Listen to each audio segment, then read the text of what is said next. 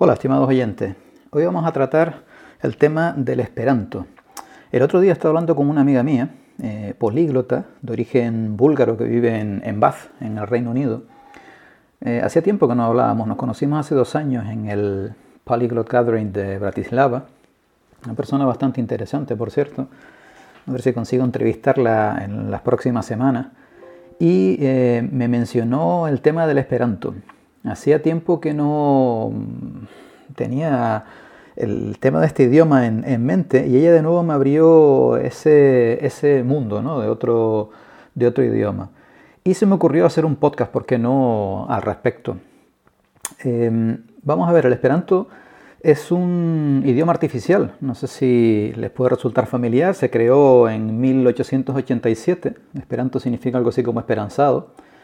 Y una de las cosas que me llamó la atención, precisamente entrando en, la página eh, web de esperanto.es, donde hay bastante información que les comentaré a lo largo del, podcast, una de las cosas que me llamó poderosamente la atención fue que eh, muchas de las personas que hablaban este idioma en aquella época fueron perseguidas, sorprendentemente. Nunca, nunca había habido, había, em, bueno, tenido noticias de la persecución de un grupo de personas por el idioma que hablaran. Me resultó tremendamente interesante. Por supuesto, la, persecución fue realizada en, varias ocasiones, por una parte por eh, Hitler, en la época de, los nazis, que parece que incluso cuando escribió el libro de Mein Kampf, condenó a este idioma como una especie de, de instrumento fruto de bueno, sus ideas de conspiración judía y demás. Incluso, bueno, llegaron hasta asesinar a personas que hablaban el, esperanto. Bueno, tampoco se quedó corto Stalin y bueno, las purgas también de 1937 parece que hubo eh, bueno, pues una, un ataque ¿no? directo contra las personas que hablaban ese idioma y bueno, parece que a estos eh, dictadores lo que les molestaba precisamente era el carácter unificador y pacífico, pacifista que tenía el, el esperanto y era también un, instrumento eh, que permitía unificar las culturas, algo que, bueno, que a estos eh, individuos les resultaba incómodo. Otra información que me resultó también bastante interesante en esta página que les comentaba de esperanto.es fue que eh, en los años 50, en La Laguna, está aquí al lado donde estoy, ahora mismo estoy en Las Palmas de, bueno, no Las Palmas, estoy en el sur, en la isla de Gran Canaria. La laguna está en la isla de, Tenerife, mi queridísima isla de Tenerife, se creó la editorial Estafeto y bueno, eh, hacía referencia a temas de literatura relacionados con, el esperanto. Mm, me pareció un, dato interesante, que algo tan especial como este idioma artificial que tanto ha crecido con el paso de los años, pues tuviera ese empuje justamente aquí, ¿no? en las Islas Canarias hay que reconocer que hoy en día, sobre todo por el peso, de, peso económico e incluso cultural y político de, los Estados Unidos, evidentemente mm, no, hay duda de que el inglés se ha convertido en, la lengua franca y que eso le ha hecho bueno, em, perder un poco de fuelle al, esperanto. Sin embargo, me llama la atención porque ahí actualmente, evidentemente esto ha tenido su em, origen en el 87, en el siglo XIX, 1887 ha tenido muchos altibajos, pero actualmente parece ser que hay un movimiento internacional muy fuerte con respecto al desarrollo del, esperanto. Y em, bueno, a ver si al respecto con mi amiga incluso hacemos no solamente una entrevista que quiero hacer con ella como políglota, sino también dedicar un, monográfico a, este tema para que sea ella la que, la que transmita su, su experiencia al respecto, ¿no? que tiene muchísimos conocimientos y lleva muchos años oh, con, esta lengua. Además me, resultó interesante porque en el vídeo de presentación que está precisamente en la, página web de esperanto.es aparece bueno, fotos de, distintas personas y ella es la, primera que, aparecía en el vídeo. Bueno, la verdad que me hizo, me hizo mucha, mucha ilusión. Un aspecto que también me ha resultado apasionante, ¿no? Es la historia de, la persona que lo creó, eh, Samenhof. Este señor nació en una ciudad de la actual Polonia, bajo el imperio ruso, y era un, políglota y también médico, fue médico, médico oculista, fue lingüista, eh, traductor, en fin, una persona pues, bastante polifacética. Y parece ser que fue nominado dos veces al Premio Nobel de la Paz. Es una persona con una relevancia más allá de lo que fue el propio Esperanto, el propio idioma que creó de, la nada. Mm, en la misma página web que hay una especie de resumen de la vida de, de Samenhoff, les voy a leer el último apartado porque fue el que más me, me impactó, que habla de su personalidad. Y dice al respecto, Samenhoff era de baja estatura, con barba entrecana y tempranamente calvo. Usaba gafas de miope. No era un, orador y pronunciaba mal las consonantes silbantes. Fumaba mucho.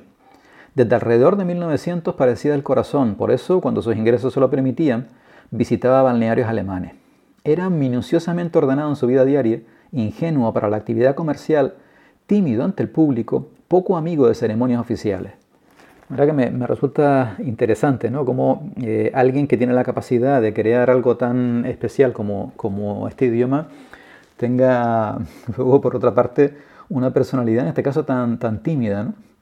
Modesto y pacífico por naturaleza fue una de las personas, fue una de esas personas poco frecuentes que desempeñó un papel internacional importante y que sin embargo no tenía nada que temer de la publicación de su correspondencia completa. Esta revela su amabilidad innata y su elevado sentido de la justicia.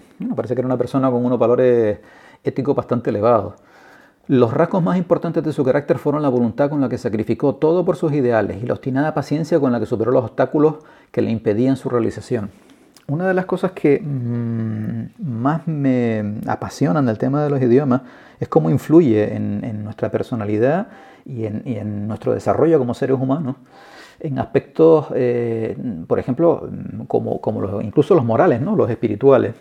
Y, eh, esto fue precisamente lo que me llamó la atención, ¿no? la correlación que encontré con esta persona, con Samenhoff, el creador del, Esperanto, con respecto a esos ideales. ¿no? La verdad que las personas que deciden aprender un idioma em, es otra de las facetas eh, para mí fundamentales en un ser humano, esa capacidad de mejora y de superación que tenía eh, Samenhoff y yo creo que tienen todas las personas que se lanzan a, a esta aventura ¿no?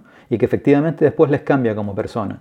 Y aquí vemos además a alguien que tenía bueno, pues unos, unos valores y una forma de ser eh, bueno, que parece que estaba más allá de, la media, por decirlo de alguna manera. Bueno, esto sería un poco, por dar un, pequeño, una pequeña pincelada que me llamó la atención del creador del, Esperanto como ser humano.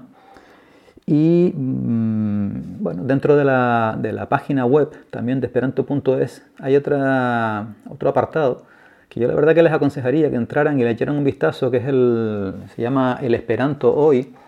Está dividido en tres grandes bloques, la parte de organización, la parte de cultura y la parte de literatura.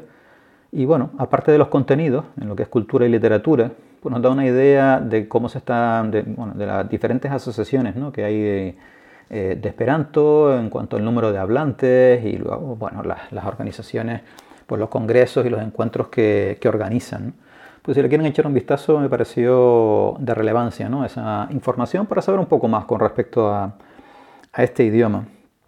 Y para terminar este mm, podcast, simplemente quiero lanzarle a nivel público ¿no? a todas las personas que, que, lo puedan escuchar mi intención de empezar a estudiarlo eh, a partir de ya.